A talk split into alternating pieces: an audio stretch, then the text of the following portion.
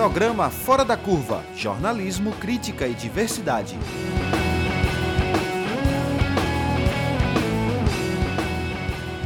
Olá, ouvintes das rádios Universitária FM 99.9 MHz e Rádio Paulo Freire AM 820 kHz. Enquanto durarem as recomendações de distanciamento físico, a gente vai continuar realizando Fora da Curva remotamente. E agora, a gente volta a transmitir ao vivo todas as sextas-feiras, com reprise toda segunda e quarta. Eu sou Ana Veloso, professora do Departamento de Comunicação da UFPE, e vou estar com vocês na edição do Fora da Curva de hoje. Nosso programa é transmitido ao vivo diretamente do Skype para nossas rádios. E você pode participar enviando perguntas para o arroba da curva, arroba da curva no Twitter. O racismo tem sido uma das maiores chagas sociais no Brasil. Suas raízes históricas o transformaram em um fenômeno que estrutura as desigualdades em nosso país. Além disso, a população negra sofre com genocídio e ausência de políticas públicas para o enfrentamento ao racismo. Por isso, o Fora da Curva quer saber onde você guarda o seu racismo. E aí, para gente fazer esse Fora da Curva de hoje, a gente agradece muito, desde já, a participação do professor Marco Bonfim, que ele é professor adjunto do Departamento de Letras da Universidade Federal de Pernambuco, ele é coordenador do Núcleo de Estudos Afro-Brasileiros NEAB da UFPE, professor visitante da Harvard University e militante do Movimento Negro Unificado, o MNU, é, ele pesquisa e leciona no campo dos estudos críticos da linguagem com foco nas relações entre língua, racismo antinegro e branquitude. E a gente também está recebendo aqui no nosso programa Fora da Curva a nossa querida Mônica Oliveira. Mônica é formada em comunicação social pela Universidade Católica de Pernambuco. Ela é da coordenação da Rede de Mulheres Negras de Pernambuco e da Operativa Nacional da Coalizão Negra por Direitos assessora parlamentar das juntas codeputadas do PSOL, PE, já atuou como educadora da fase de Pernambuco, foi diretora de programas da Secretaria de Políticas de Ações Afirmativas da Secretaria de Políticas de Promoção da Igualdade Racial, CEPIR, foi oficial de programas da Oxfam Grã-Bretanha, com a incumbência de colaborar com a incorporação da perspectiva racial no programa urbano no Brasil. Mônica atuou como gestora de projetos sociais em organizações da sociedade civil no campo da educação popular por cerca de 20 anos. Ela é consultora para o desenvolvimento institucional e relações étnico-raciais, com foco especialmente em identificação e abordagem do racismo institucional. Então, apresentando nosso convidado e a nossa convidada, agradecendo, a gente começa perguntando para o Marco Bonfim. Pode ligar seu, seu microfone, Marco. Marco, onde você guarda o seu racismo? Bom, primeiro, para poder responder essa pergunta, eu quero começar né, agradecendo ao convite, né, feito a mim, aí, pelo programa Fora da Curva, né, na pessoa da professora Ana Veloso, que está aqui uh, mediando essa discussão, né, e agradecer também a oportunidade de conhecer mais, né, é, dialogar com nossas irmãs e irmãos negros e negras, né, aqui, professora Mônica Oliveira, né, e a, a, todos aqueles que estão aí é, participando, estão acompanhando aí essa programação, né? Muito importante nesse mês de novembro, né? Ah, então, eu acho que essa questão do onde você guarda o seu, o seu racismo, a gente poderia talvez até é, redimensionar a pergunta. É, quem são é, as pessoas que praticam racismo? Pessoas negras não praticam racismo, pessoas negras não têm poder para praticar racismo. Então, o problema é um problema das branquitudes e o foco, é, há décadas atrás, nós como movimentos negros, nós como acadêmicos negros e negras, né, antirracistas, nós há, há décadas, há séculos, se a gente for situar aqui, desde, desde Dandara e Zumbi, aqueles que fugiram, que formaram né, os primeiros quilombos, né, é, como resistência, a gente pode situar movimento negro, luta antirracista a partir dali, no contexto do Brasil, é, a gente deveria, então, começar a perguntar como é que pessoas lidas socialmente como brancos e brancas reproduzem, produzem e reproduzem a estrutura racial que é o racismo, né? Então, é, essa questão de onde você guarda o seu racismo poderia ser vista como ah, como as pessoas lidas socialmente como brancas e como brancos, eu posso me remeter, inclusive, aqui àquele caso, lá no Leblon, né, no Rio de Janeiro, é, onde é, um, um, homem branco, né, é, roubou, né, uma, nós vimos na mídia, enfim, uma motocicleta, né, é, uma bicicleta motorizada, e é, um casal branco, né, de homem e uma mulher brancos, né, é, abordou um homem negro, né, como sendo o, o, possível suspeito. E aí, quando a gente faz essa pergunta, é, professora Ana Veloso, onde você guarda o seu racismo, vejam, é, vejam que esse fato, entre tantos outros, ele não só ilustra, né, muitas pessoas ficaram, oh, tá vendo, isso aí é o racismo, isso é o, é, e é importante conceituar o que é racismo, né, mas antes de, de trazer esse, essa questão central, o racismo estrutural aqui no Brasil, é, eu quero, a partir desse fato, discutir o que, que, que são as, os privilégios as vantagens raciais que vieram com a, quando nós tivemos a tal da abolição da escravatura, a, nós tivemos a herança, né, tanto da, da escravatura como também desse chamado é, pós-abolição para a população negra, que hoje é, a maioria dos nossos, das nossas vive nas periferias. Mas essa herança simbólica e material também veio para a população branca. Então, onde você guarda seu racismo é como é que as pessoas brancas estão, só pelo fato de serem brancas, reforçando uma estrutura que os beneficia, que as beneficia. O caso desse sujeito aí, que foi é, um branco, né, que não foi suspeito inicialmente, depois chegaram lá, enfim, a, a, ver que era ele, mas o fato de ter abordado um homem negro não só revela o fato de uma discriminação racial, de que ah, ele, ele era o possível suspeito, muito mais do que isso.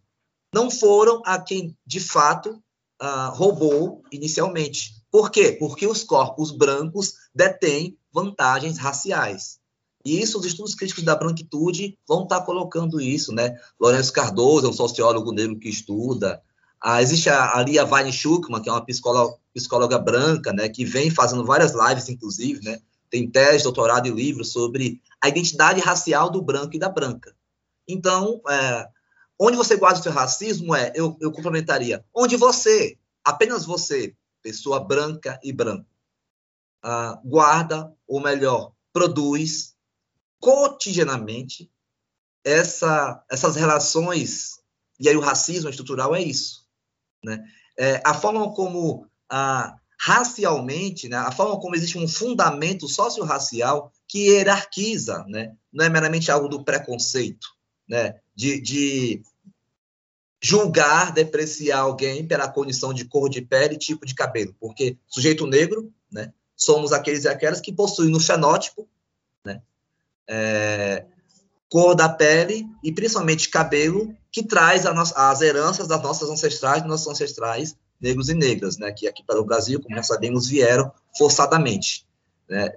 E aí, então, como é que numa relação de hierarquia social, ah, perdão, socio-racial, entre corpos lidos socialmente como brancos e brancas, que é importante que se diga, nas discussões sobre as relações raciais, né, educação para as relações raciais, racismo antinegro, combate ao racismo antinegro, é, muito se fala, ah, porque o negro, porque a pessoa negra tem que se sentir bem, tem que se amar, tem que amar o seu cabelo.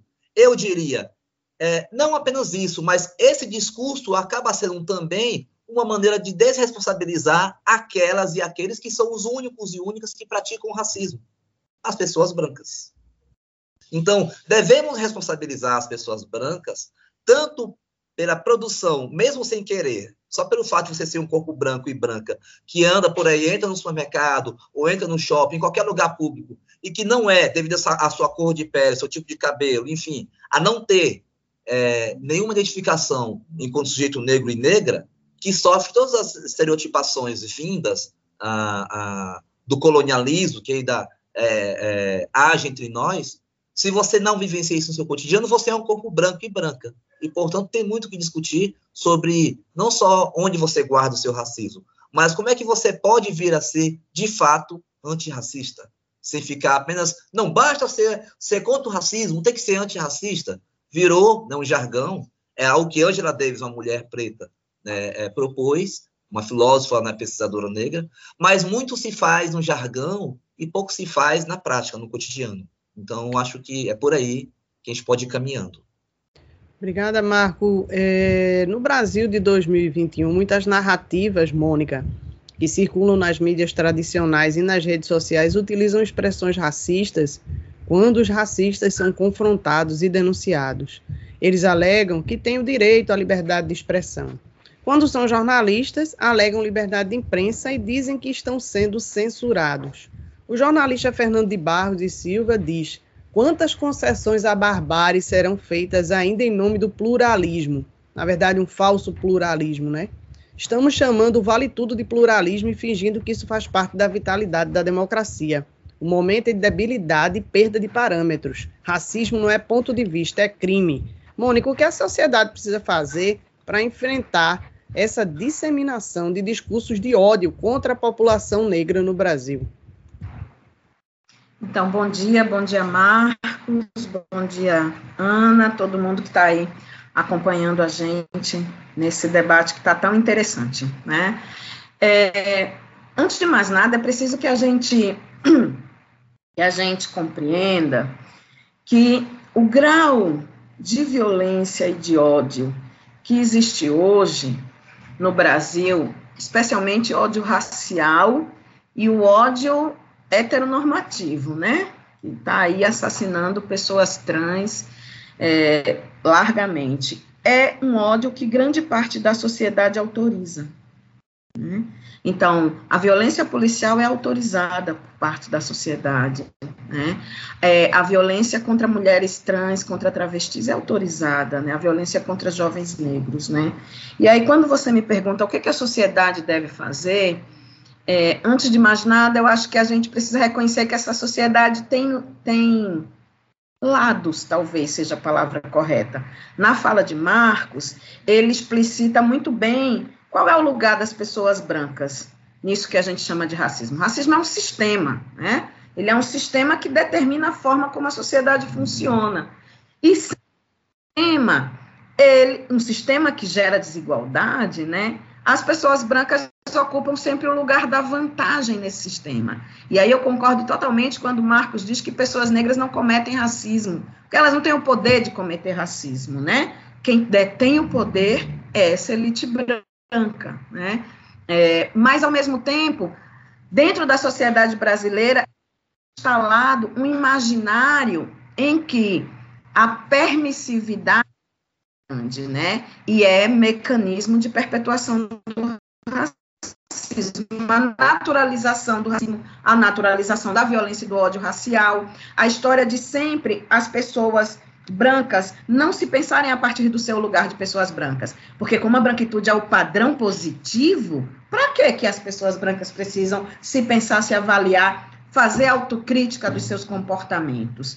Então, para mim, antes de mais nada, é preciso que a sociedade reconheça para além dos discursos, né? Reconheça no comportamento cotidiano que o racismo é um crime, que o racismo é uma forma perversa, né, de hierarquizar pessoas, hierarquizar pessoas, hierarquizar entre honesto e desonesto, bom e mal, bonito e feio, sempre essa hierarquização profundamente cruel, né? Então é preciso que todas as pessoas reconheçam isso. É preciso que a sociedade reconheça que racismo não é um problema de negros. Racismo é um problema da sociedade, né? Porque muita gente ainda encara como se a luta contra o racismo fosse uma coisa só para o movimento negro fazer, né? Não é nem para todas as pessoas negras fazer, é para o movimento negro fazer, né? Então é preciso reconhecer que todo mundo tem uma tarefa. Todo mundo tem tarefa. Pessoas brancas têm tarefa no combate ao racismo sabe? Porque se não cumprem a tarefa, o país não supera o racismo. A velha frase de Angela Davis, de vez em quando a gente puxa ela, né? Não é suficiente ser contra o racismo. É preciso ser antirracista. E o que é que ela quer dizer com isso? Ela quer dizer que é preciso atitude. É preciso operar o seu antirracismo numa concretude que possa fazer diferença, né? Então, acho que quando a gente consegue chegar nisso, e também é necessário ações, especialmente ações é, de comunicação tal, que valorizem as pessoas negras. Eu falo um lado da, de com brancos, mas o outro lado é, é preciso fazer campanhas de valorização das pessoas negras, né? reforçar a, positiva, a, a positivação da identidade negra, né? defender, sim, os marcos legais que a gente tem, que são que colaboram para a superação das desigualdades, como legislação de cotas, está completamente ameaçada, né? E não só ameaçada, as direções das universidades boicotam e sabotam o sistema de cotas, né? Então, tem coisas práticas para fazer, Ana, que nesse, nesse conjunto de sociedade tem diferentes tarefas. A tarefa do gestor público não é a mesma tarefa do cidadão comum. A tarefa da direção da universidade não é a mesma tarefa do estudante comum, né? Tem várias tarefas que precisam ser feitas, mas todo mundo compõe essa sociedade que você fala. Então, cada um precisa reconhecer seu lugar e sua tarefa. Vocês dois integram grupos de resistência, denúncia e auto-organização contra o racismo no Brasil. O que a sociedade civil e a universidade pública têm feito para desconstruir esse mito da igualdade social, né? Igualdade racial e tirar o racismo da invisibilidade. Marco. Eu, eu vou fazer aqui uma, uma fala tra trazendo, né, é, é, junto às instituições que, que eu estou, né, é, Dizer que nós, enquanto NEAB, né, é, primeiro, né, o Núcleo de Estudos Afro-Brasileiros da UFPE, é, e é importante que se entenda o que, é o NEAB, né, porque às vezes as pessoas é, dizem, ah, os, esses núcleos são extensões, esses núcleos são apenas para poder fazer é, debates, lives, informação, né, é, nós somos mais de NEABs e NEABIs, né, porque tem os que também trazem a temática indígena, né, é, mais de 100 em todo o Brasil, nas universidades federais, né, e institutos federais também.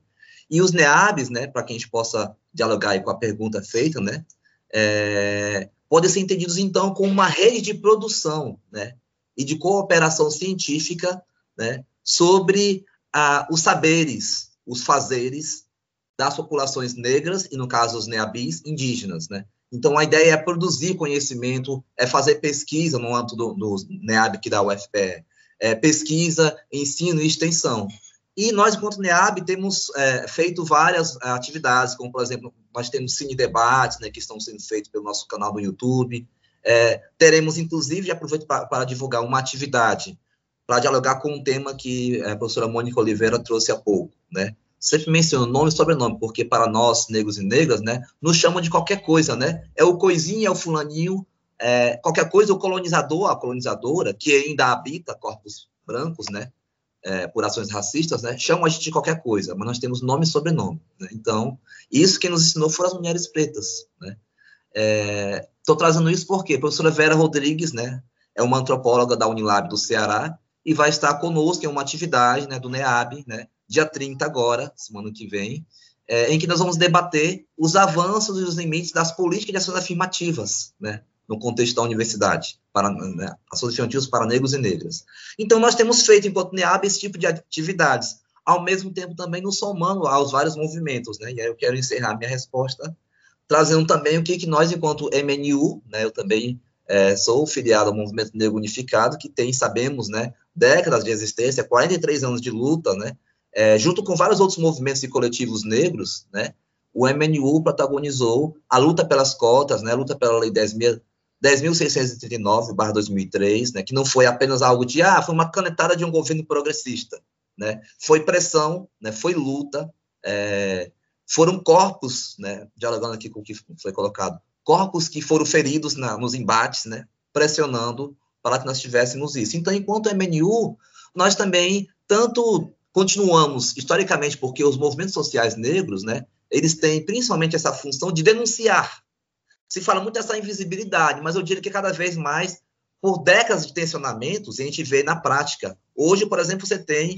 é, professoras, professoras, doutores, doutoras, é, ou com mestrado, enfim, nas universidades, né, sendo formados pelas instituições, né, ah, e essas é, pessoas, esses pesquisadores, essas pesquisadoras, têm trazido seu conhecimento, né, de, de população negra para a, a sua prática docente. Então, o que eu estou querendo colocar? Os movimentos negros, e falando particularmente do MNU, têm focado tanto a denúncia, historicamente, uh, do racismo antinegro, né? tem pautado, né? coisa que a gente já pensa que já está é, principalmente aqui no contexto de Pernambuco, falando aqui de Recife, né, a gente pensa que é, já conseguimos desnaturalizar o mito da democracia racial, né, que são, eu diria que são dois, entre várias outras questões que complexificam as relações raciais no Brasil, é a ideia de que todo mundo é miscigenado, né, e por isso não existe racismo, né, que é, por alto seria esse mito da democracia racial, né,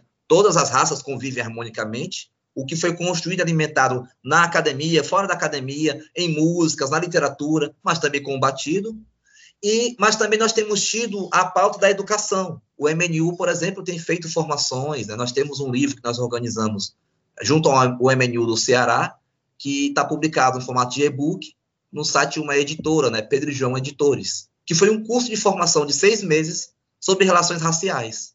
Então, nós, enquanto MNU e nós, enquanto NEAB, temos feito ações tanto de denúncia quanto ações educativas, chamando professores e professoras né, para estarem, é, no contexto da, da Lei 10.639, né, para estarem junto. Né? E, principalmente, eu acho que voltar a falar novamente do sujeito branco e branca, de maneiras práticas.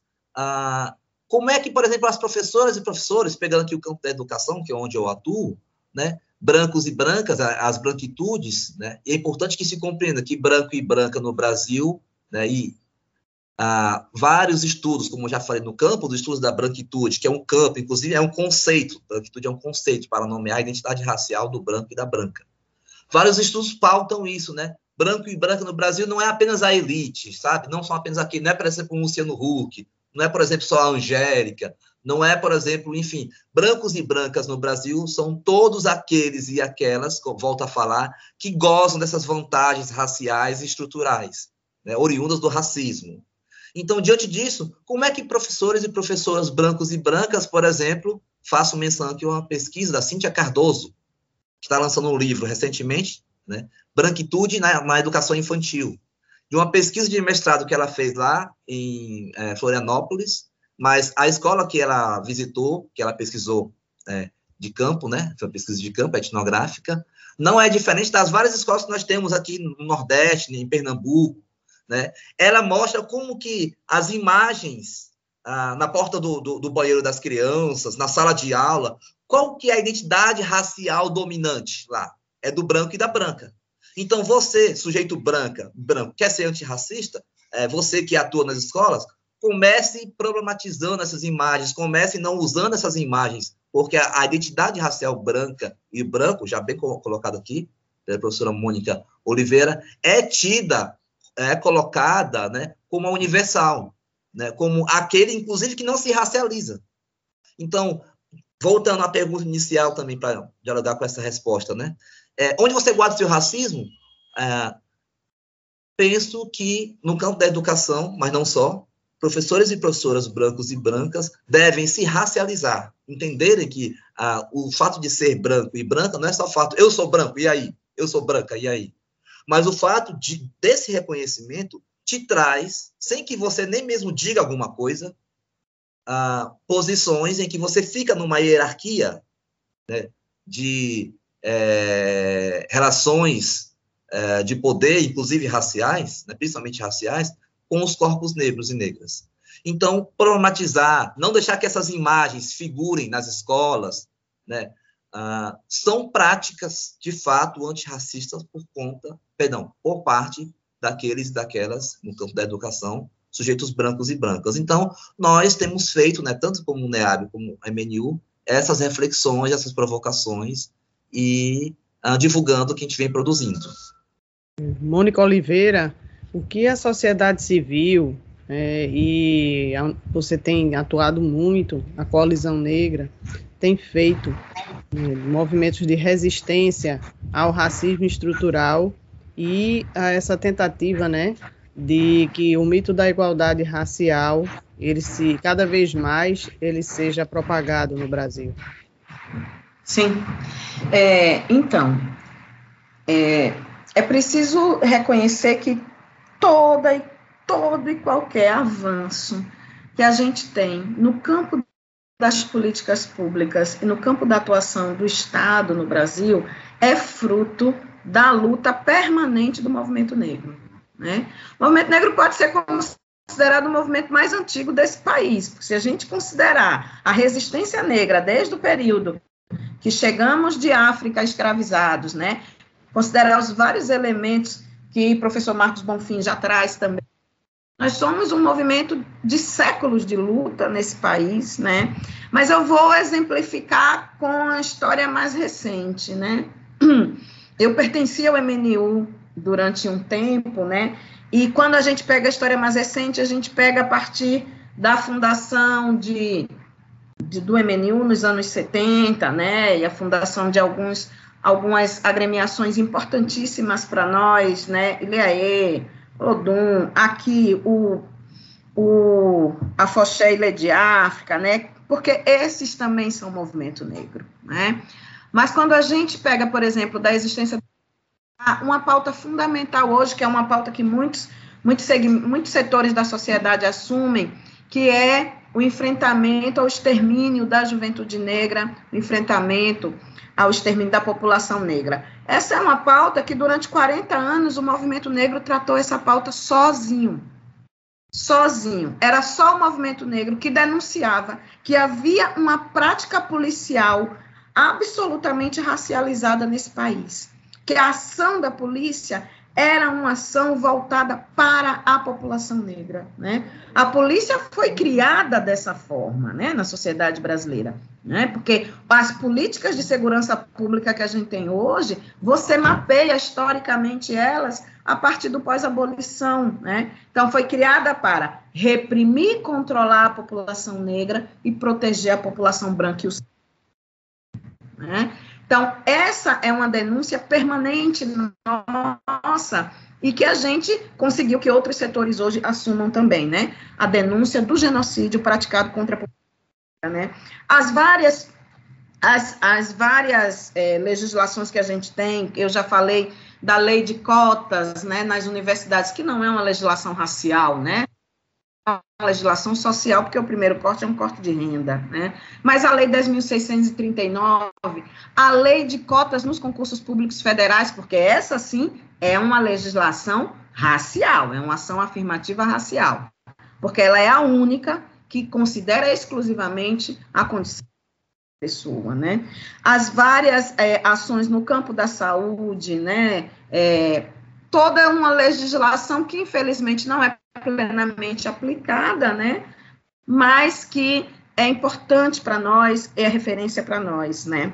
É, quando a gente considera qual é a ação das organizações negras na atualidade, pegando, por exemplo, esse período de pandemia de março de 2020 para cá, né? Os efeitos que a pandemia causou sobre a população negra, especialmente sobre mulheres negras, eles são profundamente cruéis, né? A pandemia não inaugurou nenhuma desigualdade. A pandemia aprofundou e agudizou desigualdades que já existiam, mas tornou-as muito mais graves, né? Então, se você considera que mais de 70% da população que está no mercado informal é negra, e as mulheres negras, especialmente, somamos mais de 70% no mercado informal, a pandemia impediu essa população de trabalhar. Né? Então, diaristas, camelôs, várias profissões que estão no mercado informal foram impedidas de trabalhar e de ter acesso à renda. E isso significou um aumento exponencial da, da população que está em situação de extrema pobreza. Né? Gente, extrema pobreza são famílias que sobrevivem com cerca de 89 reais per capita. Quem sobrevive com isso, né? Então, frente a essa situação, foram as organizações de mulheres negras, de jovens negras, organizações feministas, coletivos que estão no território, que foram socorrer num processo de sem tamanho nesse país, com distribuição de cesta básica, com distribuição de material de higiene e limpeza pessoal, com várias ações de comunicação popular para explicar para a população as medidas de prevenção e contenção da contaminação, para trazer para a população uma linguagem mais acessível isso, né? Para estimular as pessoas a fazerem mesmo na precariedade, né? Porque as condições são muito precárias para fazer as medidas de prevenção, né? Como é que você manda uma família pessoas ficar em casa o dia inteiro numa casa de dois condições negras, que continuamos fazendo incidência em política pública e exigindo os dados de Covid desagregados por cor ou raça, os dados de vacinação. Denunciamos que os esquemas de vacinação desconsideram a, a magnitude da, da, da da contaminação e das mortes entre a população negra. Então, todos os dados dizem que é a população negra que mais morre, mas a vacinação é para a maioria de brancos, né? Dados que não batem, né? E os gestores não têm sequer a desculpa de dizer que não sabem, porque eles têm os dados. Eles, inclusive, geram os dados. Os dados são oficiais, são gerados por instituições do Estado, né? Então, essa coisa da incidência política é fundamental, né? A denúncia no nível internacional das várias situações de violência cometidas pela polícia comunidades periféricas, mesmo no período de pandemia. Então, o extermínio não parou.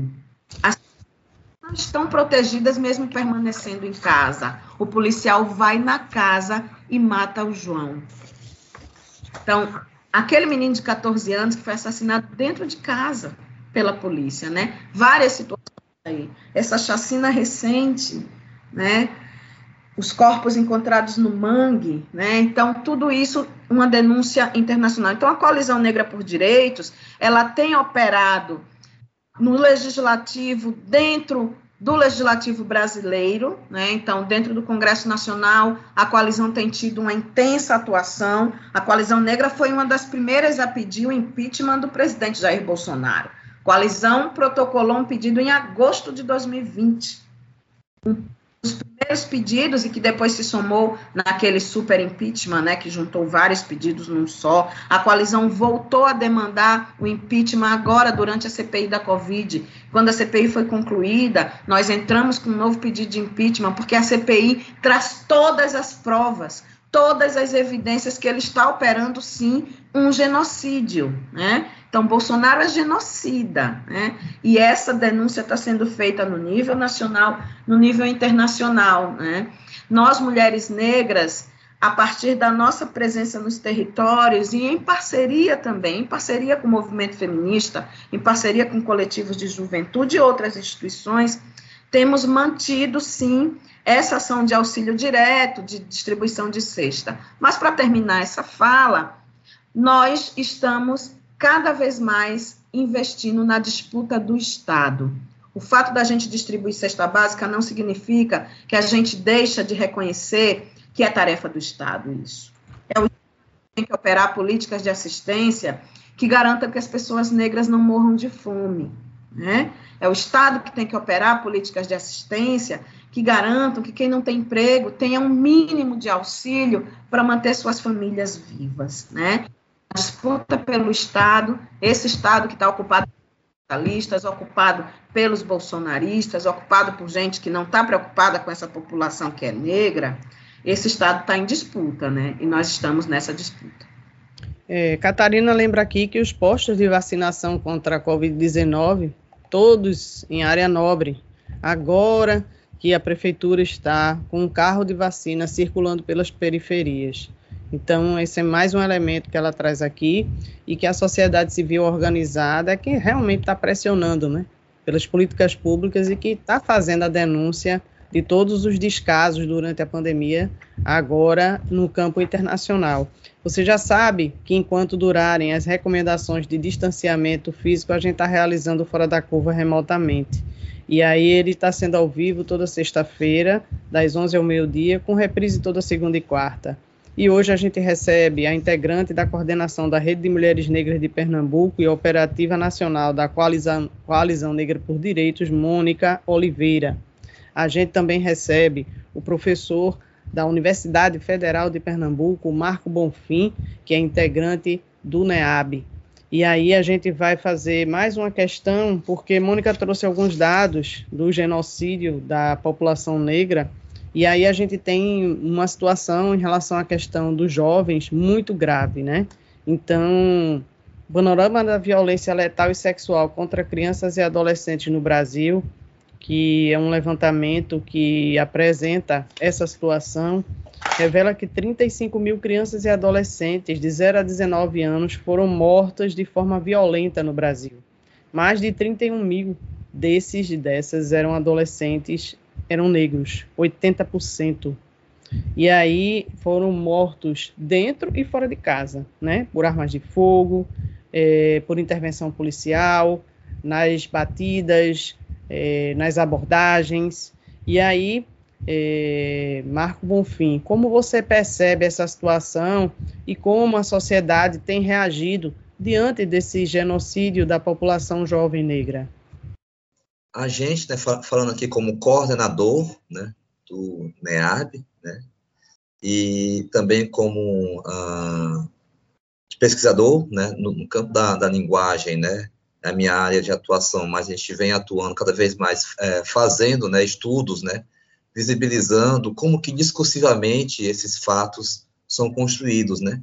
Aí eu queria aproveitar para poder fazer menção a um capítulo de livro, né, meu, junto aos meus orientandos do mestrado, uh, interdisciplinar em História e Letras, da Estadual do Ceará, onde eu oriento né, pesquisas de mestrado sobre esse tema, né, é, sobre as relações de gênero, raça e linguagem. E aí é, é, um capítulo que vai que tem o título O genocídio da população negra na periferia e a luta do movimento negro no Brasil, uma análise de discurso crítica. Vai sair é, em um livro da área de análise do discurso, né, pela editora Parábola Editorial, e é um capítulo que a gente faz uma análise é, de um fato, eu vou me reportar aqui, né? Estou sempre reportando a fatos do Ceará, porque há, há, bem pouco tempo atrás eu residia no Ceará. Né? Minha militância enquanto movimento negro unificado era lá no Ceará. Agora estou aqui né, em Pernambuco, em Recife, né, de, uns tempos para cá. E aí, é, trazer um fato, né, que junto ao fato do, do Miguel, né, junto ao fato da, da o, o assassinato da Agatha Félix, e há tantos outros, né? João Pedro, é, o nosso é, é, irmão também lá, nosso irmão negro, João, João Freitas, lá do fato lá do Carrefour, lá em Porto Alegre, né? Se a gente for juntar tudo isso, né, a gente vai perceber que há essa é, não apenas uma forma sistemática de matar pessoas, mas uma forma sistemática e contínua de exterminar a população negra. Isso já isso é um projeto, inclusive, do Estado, né? Dialogando aqui com o que Mônica Oliveira trouxe, né? A gente tem que temos, nós temos que disputar o Estado, sim, porque é, é contraditório, né? Para não dizer algum é, é, é, de fato racista, né? Mas de fato é racista, né? O Estado que deveria, né? Sabemos nós, né? Enfim, uh, proteger, né? Nós pagamos impostos, então proteger, ter saúde de qualidade, né? Enfim, é, educação, trabalho, etc. É, é quem tem matado cada vez mais o nosso povo preto, né? E aí, tanto Abdias Nascimento, né, fundador do movimento negro, é, especificamente o movimento negro unificado, junto com Lélia Gonzalez, né, é, grande intelectual, Lélia Gonzalez, uma grande antropóloga preta, que tem várias produções. É, Abdias já falava lá em 70, 78 especificamente, né, o genocídio do negro brasileiro. Ele já falava desse projeto, né? Atualmente, é, tem um filósofo camaronês chamado Attila Mbembe, ele vai chamar de necropolítica, ou necropoder. Como que o Estado tem decidido quem morre e quem vive.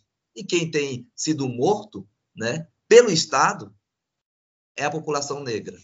E aí eu quero só fechar com esse fato, que eu mencionei no início da minha fala, que foi analisado nesse capítulo de livro, né, que foi o assassinato do Juan Ferreira dos Santos, é, um adolescente negro de 14 anos, em setembro de 2019, em uma periferia lá de Fortaleza, no Ceará, especificamente o bairro Vicente Pison, que estava com um grupo de colegas, né, à noite lá, e aí a polícia foi, fez uma abordagem nas matérias que saíram na mídia, a gente coloca também em parêntese aqui, né, na forma como que a, tanto que a mídia reproduz, né, o racismo antinegro, como também pode, né, mídias alternativas, né, se colocarem sendo antirracistas, né?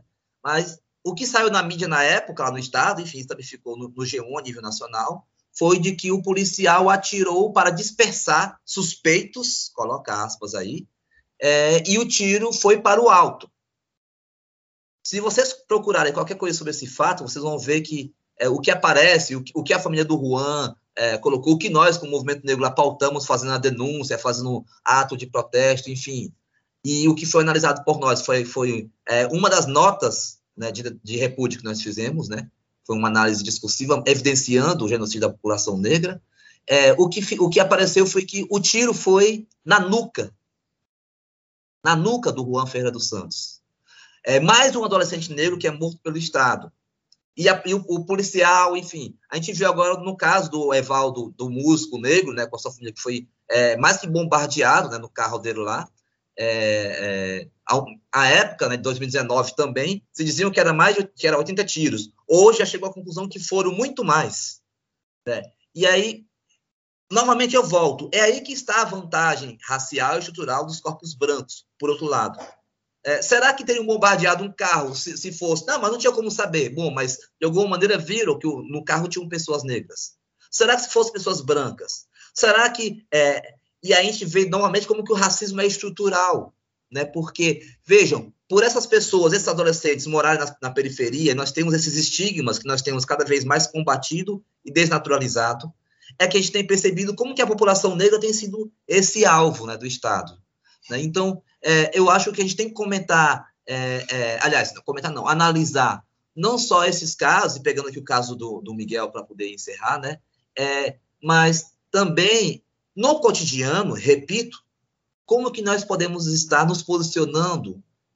Volto a colocar, minha fala sempre é para aqueles e aquelas que são os únicos que praticam racismo, porque, por exemplo, Franz Fanon, um psiquiatra negro, né, no campo dos estudos das relações raciais, um dos primeiros que vai colocar a forma de estudar na relação entre racismo e colonialismo, ele vai dizer é, que as pessoas brancas são as únicas colocadas como esse corpo que a população negra almeja ser para tornar-se humano, para tornar-se sujeito. Franz Fanon vai falar como que o colonialismo, né, junto atrelado ao racismo antinegro, racismo que mata e extermina negros e negras, vai ah, fazer com que negros e negras, o máximo que possam fazer é reproduzir relações coloniais que uh, trazem aí práticas que poderiam ser, mas não são racistas. Mas quem tem poder na hierarquia, no polo de gerar, de produzir, de reproduzir e também de combater, sabendo o seu lugar, seu posicionamento, né, é, dialogando aqui com o Jamila Ribeiro, né, lugar de fala, né, é, enquanto aliado e aliada dessa luta, que também não é as pessoas brancas, ah, então eu quero ser. Eu já vi, gente, em Facebook, por exemplo, circulando branquitude antirracista. Aí as pessoas lá postando coisas, né? Anti... Mas o que é que você no seu cotidiano, na tua área de atuação, é, enfim, no teu espaço, na tua casa, está fazendo? Você, como branco e branca, dialoga com os teus, com as tuas, sobre os, os privilégios que vocês têm? Isso é uma prática antirracista concreta. Então, quando a gente fala de genocídio negro, a gente está falando de como que todas essas vantagens é, em relação ao, aos corpos negros que são o alvo e em relação aos corpos brancos, como que isso acontece. Então, nós temos que combater, sim, denunciando, e a análise desse capítulo né, vai mostrar um pouco dessa discussão. Né? A gente depois socializa com o, o pessoal aqui a, do programa. É, socializa para a gente indicar para as leituras. A gente faz a divulgação do trabalho de vocês, do livro, para quem quiser adquirir, quem puder baixar, estiver disponível, para a gente indicar nas, nas nossas leituras. É, Mônica, a gente está já, e, e, Marco Bonfim e Mônica Oliveira, a gente já está caminhando para perto do final do programa, né? Mas eu queria trazer uma questão fundamental que a gente não pode deixar de tratar, né, que a Luísa Barros, socióloga e ex-ministra da Secretaria de Políticas de Promoção da Igualdade Racial do governo federal, a saudosa Luísa Barros, ela dizia que o racismo e o sexismo influenciaram as relações que determinaram a sociedade brasileira no seu momento fundador. Isso está no DNA da nossa sociedade, que é estruturante. E hoje, mesmo considerando tudo que já mudou em relação ao que consideramos em relação à violência, não há como discutir a violência contra as mulheres sem discutir racismo e sexismo no Brasil. A gente ontem, nos meus movimentos, a sociedade reforçou a luta contra a violência. Né? O 25 de novembro, que é um dia internacional para dar visibilidade à violência que as mulheres sofrem no seu cotidiano. E todos os estudos que a gente teve acesso do Fórum Brasileiro de Segurança Pública e todos os, os dados que a gente tem apresentam que as mulheres negras estão na linha de frente dos assassinatos e da violência no Brasil. Mônica, por favor, traga essa questão para nós, porque é uma situação extremamente lamentável e continua se perpetuando no Brasil, sobretudo agora, durante esse período da tragédia da pandemia da Covid-19, que os estudos também apontam que a violência contra a mulher e as mulheres negras, sobretudo, tem se agudizado no Brasil e tem aumentado. Mônica Oliveira. Então, é, que bom que você traz as palavras de Luísa Bairros, né? É, eu tive o prazer de conviver com Luísa dentro do MNU e depois de trabalhar com ela várias vezes, né? É, o que acontece é que o imaginário que conduz o comportamento, as relações sociais e raciais na sociedade brasileira, como a gente já disse antes aqui, tanto eu como o professor Marcos Bonfim, ele é profundamente marcado pelo racismo e pelo sexismo, né, pelo patriarcado, né? O mito da fragilidade feminina nunca foi aplicado a nós, mulheres negras. Mulheres negras nunca foram consideradas frágeis. Mulheres negras sempre são consideradas fortes, as que são pau para toda obra. O corpo das mulheres negras ao corpo das mulheres negras não se dedica ao respeito e o cuidado, se dedica ao corpo de mulheres brancas, e isso está expresso nos dados da violência sexual, nos dados de violência doméstica, e é lógico, nós não estamos dizendo que apenas mulheres negras sofrem violências, né? Mas os indicadores determinam, de, é, demonstram o quanto nós somos mais afetadas por isso. E é exatamente por conta desses comportamentos que são baseados em como enxergam a gente na sociedade, né? É, o grau de violência, olha, as situações de violência obstétrica, quando você vai analisar, é racismo e sexismo, né? É racismo e machismo, porque os profissionais de saúde tratam mulheres negras de uma forma absolutamente perversa, né? E aí a gente, aí a gente tem essas nomenclaturas, né? Violência obstétrica. Quando você vai olhar, é racismo, né?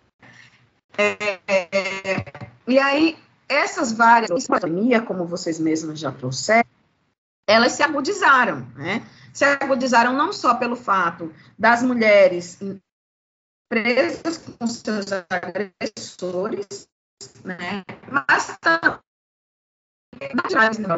empregadas domésticas, o exemplo de Mirtes e Miguel né? Mesmo estando na pandemia, Mitch foi obrigada a trabalhar e a levar o filho para o trabalho e perdeu seu filho, perdeu seu filho nisso, né? Então, as várias violências que atingem mulheres negras foram aprofundadas na pandemia, né? A, a, a elite branca percebe a importância da trabalhadora doméstica, mas ao invés de valorizar escraviza muito mais, né? Explora muito mais, né? Reclama que é ficar sem trabalhadora doméstica por alguns dias, né? Então tudo isso vai se aprofundando, né? Mas é, eu quero encerrar dizendo que nós mulheres negras nunca estivemos tão organizadas como estamos hoje. Né? Nunca estivemos tão fortalecidas como estamos hoje. Não é possível mais escamotear a discussão sobre o racismo, a discussão sobre as desigualdades de gênero. Né? Nós não vamos dar nenhum passo atrás. Não vamos voltar. É como diz Vilma Reis, não tem retorno. Né? E é nessa força que nós nos baseamos para continuar. Não vamos retroceder nenhum passo. É, Marco Bonfim, como você percebe é, essas lutas dos movimentos e quais são as duas pautas fundamentais? Eu queria que você fosse bem sucinto, porque a gente só tem cinco minutos e a gente vai terminar o programa. Mas, assim, para frente, duas lutas fundamentais em breves palavras. Ótimo. Vocês estão, estão me escutando? Sim, estamos. Tá, eu pensei que não tivesse aberto o microfone. Pronto, tá. Então, rapidinho, duas pautas. Uma pauta, a manutenção e a ampliação das políticas de ações afirmativas para negros e negras, né? especificamente em relação às cotas raciais nas universidades e concursos públicos, porque para o ano né, é ano de revisão, né? depois de 10 anos, né, nós temos aí uma luta árdua, né, que todos os movimentos negros, acadêmicos e acadêmicas negros, negras e antirracistas estão travando, né? Então, para o ano vai ser um ano decisivo para que a gente possa manter e ampliar. E uma, uma outra pauta eu queria fazer é, coro aí a, a, essa questão do racismo, né? Que a, que a mulher negra, que a mulher preta sofre, né? Eu acho que uma luta que tá, é, já está há muito, né? E a Marcha das Mulheres Negras, dialogando aqui com o que Mônica Oliveira trouxe, né? Já pautava isso, né? É, mas eu quero dialogar aqui especificamente com, eu já trouxe na minha fala, a professora Vera Rodrigues, né, da Unilab, lá do Ceará, Universidade Federal lá, em, em, um texto em que ela vai discutir, vai trazer muito, sabe? É uma coisa que eu vejo que é uma pauta é, necessária. É um tema chamado Solidão da Mulher Negra. Mas não solidão, ah, as mulheres negras estão só. Na verdade, o que há é um preterimento no mercado afetivo, ela vai usar esse termo, mas no mercado não é bem mercado de compra e venda, né? Mas no âmbito das relações afetivas, para as mulheres pretas é, que são preteridas em relacionamentos afetivos estáveis. Então, é, esse, esse tema é um tema, por exemplo, se a gente pega quais mulheres pretas você vê com uma aliança no dedo, e detalhe, é, em união estável, a depender da identidade de gênero, com um, corpo, um outro corpo negro. O racismo também está aí. Ele é estrutural porque ele, inclusive, ele estrutura as nossas relações afetivas. Então, é um combate diário que a gente deve estar fazendo.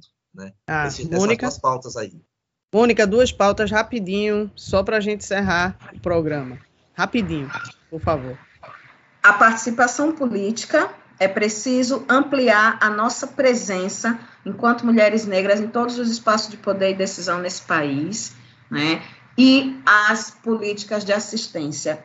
Uma, uma é estruturadora e a outra é do imediato. Esse imediato, pandemia pós-pandemia, exige suporte do Estado. Né? Então, isso é fundamental. Essas são duas pautas destacáveis agora. Obrigada. Muito obrigada, Mônica Oliveira. Obrigada, Marco Bonfim. A gente teve essa edição do programa Fora da Curva, teve a produção da professora Patrícia Paixão e a minha produção, Ana Veloso. É, nós somos do Departamento de Comunicação da Universidade Federal de Pernambuco. A gente tem a colaboração da Sinara Maria Jerônimo de Paula, que é a nossa bolsista que está com a gente aqui na transmissão. A gente tem na operação técnica a Catarina Polônio, que é a coordenadora operacional da Rádio Paulo Freire, e aí na operação para a Rádio Universitária FM, o Marco da Lata, nosso colega de lá. Nas redes sociais, a gente também tem né, o apoio dos estudantes e das estudantes que são é, coordenados pela professora Cecília Almeida, da UFPE. Na próxima sexta-feira, a gente volta ao vivo pelas rádios Universitária FM 99.9 MHz e Paulo Freire, AM 820 kHz. Muito obrigada, esperamos por você.